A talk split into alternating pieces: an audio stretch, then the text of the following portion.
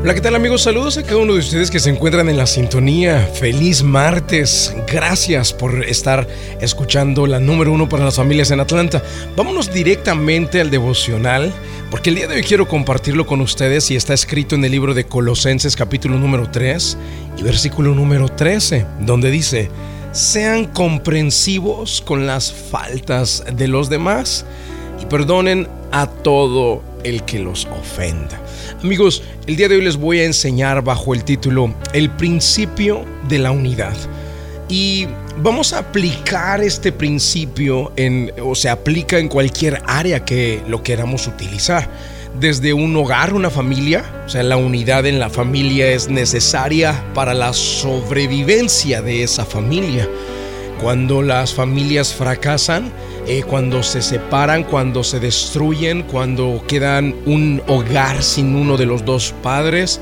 La razón principal es porque no supieron aplicar el principio de la unidad. Y la unidad no solamente se requiere para la familia, se requiere en el mismo trabajo. O sea, si una compañía, una empresa quiere crecer, salir adelante, producir eh, o ser muy productiva, es necesario que primero cree dentro de la organización equipos que trabajen en unidad. Si queremos que una iglesia avance, si queremos que una iglesia prospere, eh, avance, gane terreno, gane más almas, sea atractiva y empiece a atraer a más y cada vez más personas, más almas para Cristo, entonces necesitamos aplicar el principio de la unidad, crear equipos que trabajen en un solo sentir, como llama la palabra de Dios. Así que el principio de la unidad trabaja en todos los aspectos de nuestra vida. Y para empezar a hablar o para empezar con el principio de la unidad, tenemos que entender que la unidad no inicia cuando examinamos a los demás. No inicia cuando vemos eh, lo que los demás deberían de cambiar.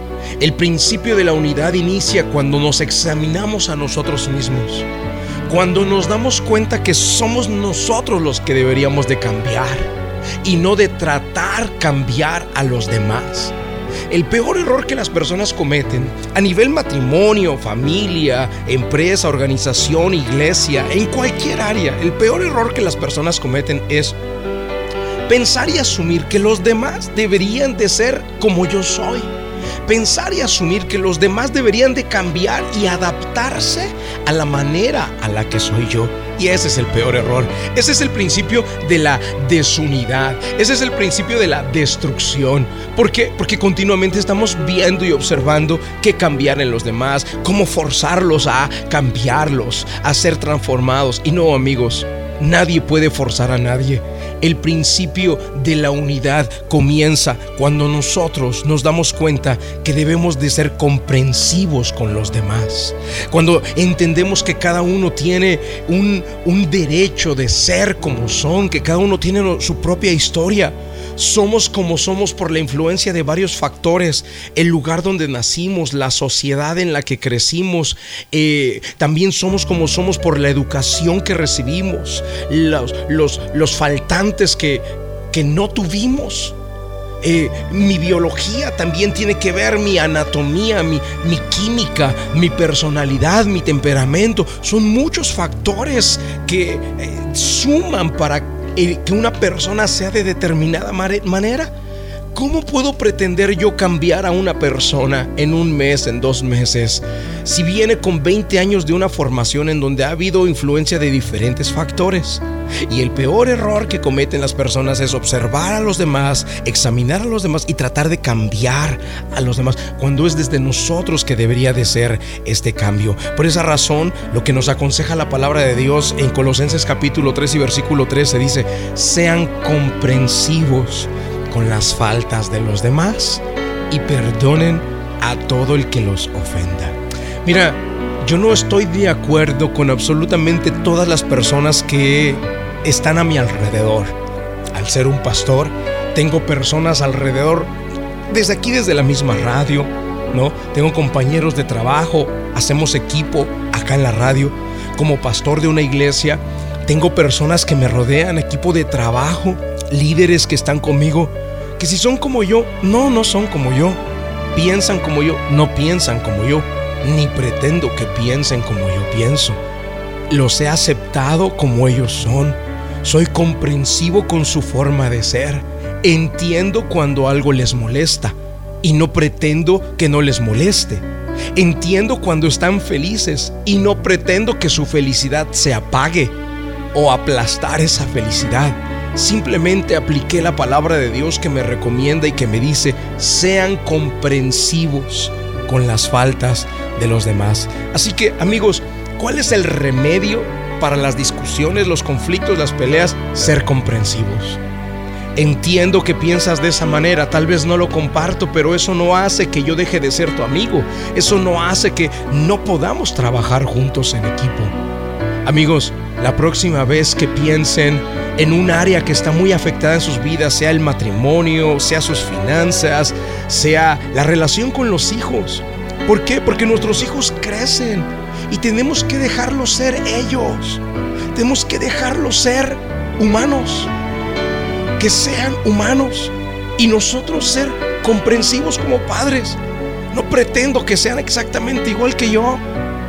Su entorno fue totalmente diferente al entorno mío. Puedo transmitirles valores, puedo enseñarles principios, puedo enseñarles la Biblia y la fe, pero ya ellos sabrán lo que hacen con eso que les enseñé. Y nosotros tenemos que ser comprensivos para dejarlos ser humanos, porque ellos son un individuo que tiene capacidad de tomar lo que más les conviene y tomar sus propias decisiones. De sus errores nuestros hijos aprenderán y de sus virtudes y aciertos crecerán. Ambas cosas jugarán para su bien y de lo que se trata, mis queridos amigos, es de ser comprensivos. Comprensivos en el matrimonio, comprensivos en la paternidad, comprensivos con nuestros compañeros de trabajo, comprensivos con la gente que nos rodea. ¿Qué te parece si vamos al momento de la oración y le pedimos a Dios que nos dé paciencia y comprensión para poder transmitírsela a los demás. Vamos a orar.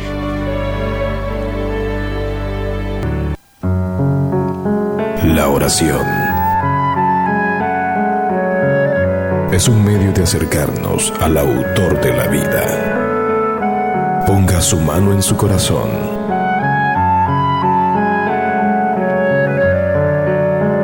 Es momento de hacer oración. Vamos a hablar con Dios.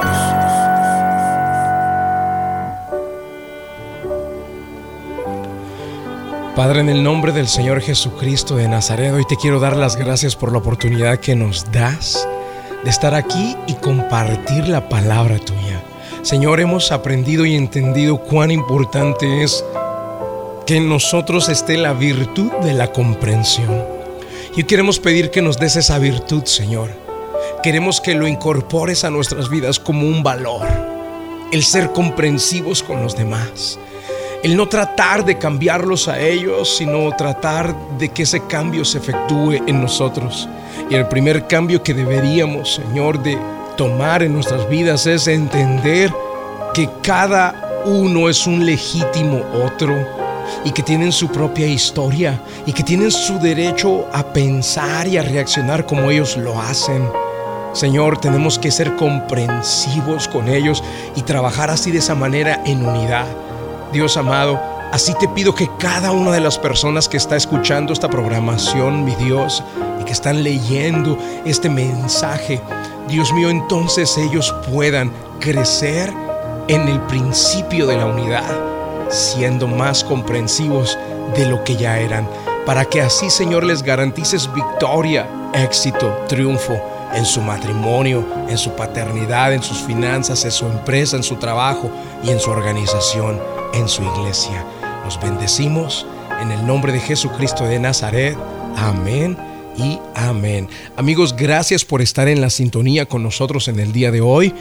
Oigan, les comparto que el día de ayer dimos inicio a las clases, al proceso de sanidad y cerca de 75 personas. Estaba el cupo para 60, pero ¿cómo, ¿cómo rechazar a 15 personas que te decían, yo quiero eso que usted dice, yo quiero esas enseñanzas que usted da?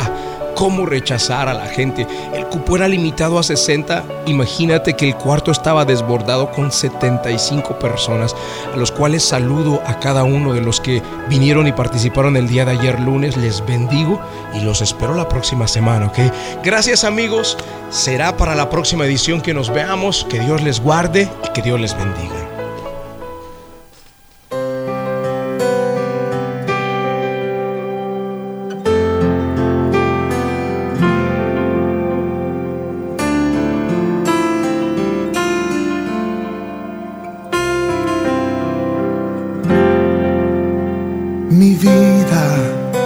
Comenzó en aquel momento que llegaste. No fue el día en que nací, fue que al mirarme se esfumó la oscuridad que me invadía. Mi vida ya no arrastra los temores del pasado, no se esconde porque tú vas a mi lado. Tengo un cielo, tengo un norte, tengo un guía.